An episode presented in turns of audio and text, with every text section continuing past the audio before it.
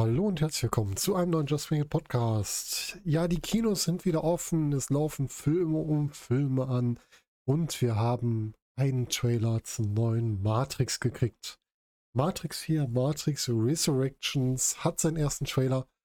Ich muss sagen, ich war ein großer Fan des ersten Matrix-Films. Leider fiel danach das Ganze exponentiell ab. Der erste Matrix-Film hatte so vieles. Der hatte sehr gute Action, er hatte gute Effekte, er hatte tolle Schauspieler und auch eine interessante Erzählung einer Geschichte, die sehr viel mit religiösen Symbolen verbunden war und das einfach gut eingebunden wurde. Dann kam Matrix 2 und 3, haben das Ganze in eine noch mehr absurde Richtung geführt, die mir nicht mehr gefallen hat. Und jetzt kommt Matrix 4. Und als ich gehört habe, Matrix 4 kommt so viele Jahre später, war ich erstmal skeptisch, weil bei Filmen, die deutlich später kommen, ist ja immer so ein bisschen eine schwierige Sache. Ja, und jetzt haben wir den ersten Trailer. Und wie mir dieser gefallen hat, darüber möchte ich jetzt einmal sprechen. Was sehen wir im Trailer? Wir sehen im Trailer relativ zum Start Keanu Reeves, der bei einem Therapeuten sitzt und dort als Thomas bezeichnet wird.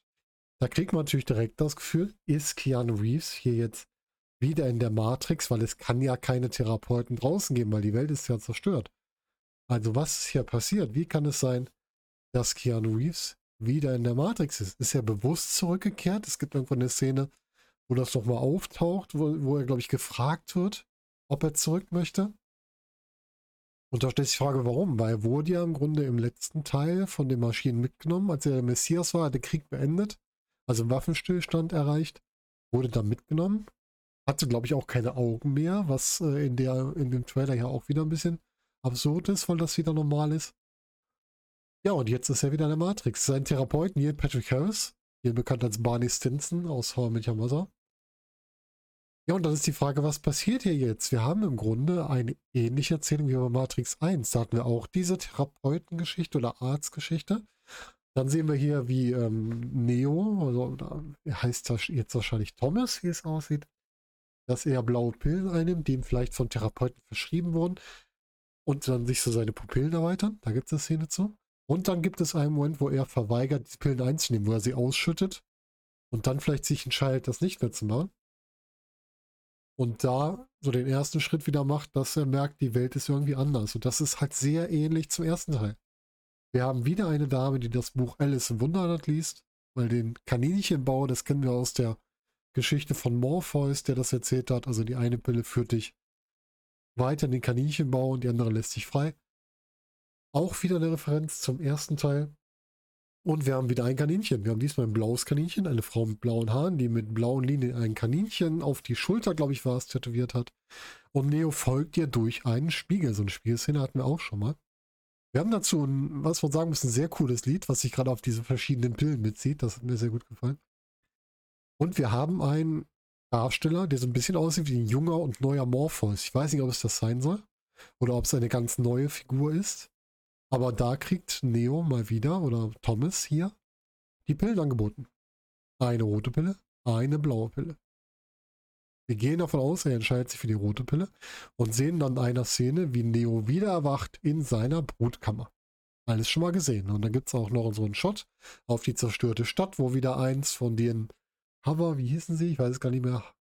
Also die Schiffe von der vom Widerstand rumschwimmt und wir sehen einmal die Brutkammern, wo die entsprechenden Maschinen noch unterwegs sind. Also auch Shots, die wir aus dem ersten Teil so schon kennen. Es gibt wieder eine Szene eines Kampftrainings, wo Neo quasi wieder trainiert werden soll, hier aber zeigt, was für eine Kraft er hat. Er zerstört quasi komplette Arena um sich herum und äh, schleudert den, ich nenne ihn jetzt mal neuen Morpheus, erstmal ein ganzes Stück zurück. Und wir haben ein schönes Wiedersehen mit Trinity. Also Carrie Ann Moss ist wieder dabei. Und die treffen sich erstmal, wie es scheint, in der Matrix, wo sie sich gegenseitig fragen, ob sie sich schon kennen. Und danach treffen sie sich nochmal, wo es aussieht, dass sie sich jetzt wirklich wiedererkennen. Und da wirkt es so, als wäre Trinity wirklich nur digital da. Weil wenn wir uns zurückerinnern, Trinity ist im letzten Teil gestorben. So habe ich es zumindest im Kopf. Und vielleicht ist sie hier wirklich nur noch als digitales Abbild in der Matrix vorhanden. Klingt auf jeden Fall interessant. Ja, es gibt wieder eine Sprungszene, das kennen wir auch aus dem ersten Teil. Was es gibt, es gibt schon im Trailer sehr coole Action-Szenen, sehr coole Kampfszenen. Das muss ich schon sagen, es gefällt mir gut. Der gesamte Score, also die Musik, die drunter gelegt ist, gefällt mir wirklich gut. Neo kann wieder Patronen ausweichen, auch die Szene haben wir wieder. Und wir haben Agenten, in dem Fall hier den Agenten, den wir bis jetzt kennen vom Namen Agent Johnson, gespielt von Danny Bernhardt, der sich wieder in Menschen in der Matrix quasi reinversetzen kann und diese übernimmt. Das haben wir auch schon in den alten Matrix-Filmen gesehen. Und die Neuerung, die wir sehen, es scheint ein weiterer Mann rekrutiert zu werden, der also auch diesen Spiegel hat, diesen Spiegel, der dann verläuft. Das hatten wir schon im ersten Teil von Matrix und der dann quasi in die Welt gezogen wird. Vielleicht ist das ein möglicher Nachfolger von Neo. Man weiß es nicht, das wäre eine Möglichkeit, die man hier hätte. Ich muss im ersten Blick sagen, ähm, ich habe ein bisschen Angst, weil ich sehe unheimlich viele Szenen, die ich aus dem ersten Matrix-Teil kenne. Also sehr vieles, wo ich sage, kenne ich schon, kenne ich schon, kenne ich schon, kenne ich schon, kenne ich schon. Und das macht mir ein bisschen Angst. Ich habe so ein bisschen Star Wars, das Erwachen der Macht, Star Wars 7 im Hinterkopf, ne? Wo man vor lauter Fanservice einen neuen Film vergessen hat. Also wo man quasi eine Kopie des ersten Star Wars Films, ja, ich schließe die Prequels aus, also des ersten Star Wars Films durchgeführt hat. Und ich möchte sowas nicht von Matrix sehen. Der erste Matrix-Film war innovativ, war etwas Neues und ich möchte keine reine Kopie davon sehen.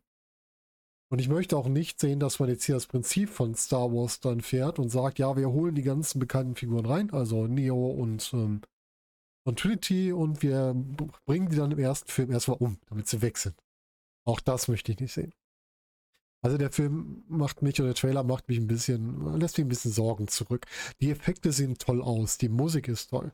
Es ist schön, Keanu Reeves und Carrie Ann Moss nochmal zusammen zu sehen.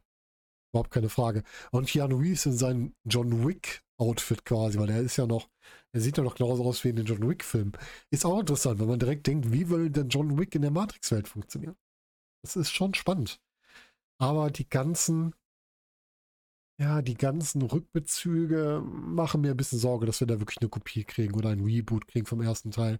Und der erste Teil hat es nicht verdient, rebootet zu werden, weil der erste Teil war der gute. Wenn, dann hätte man nach dem ersten Teil ansetzen sollen. Da macht doch zwei und drei neu, aber nicht den ersten. Der erste war wirklich gut und was Besonderes.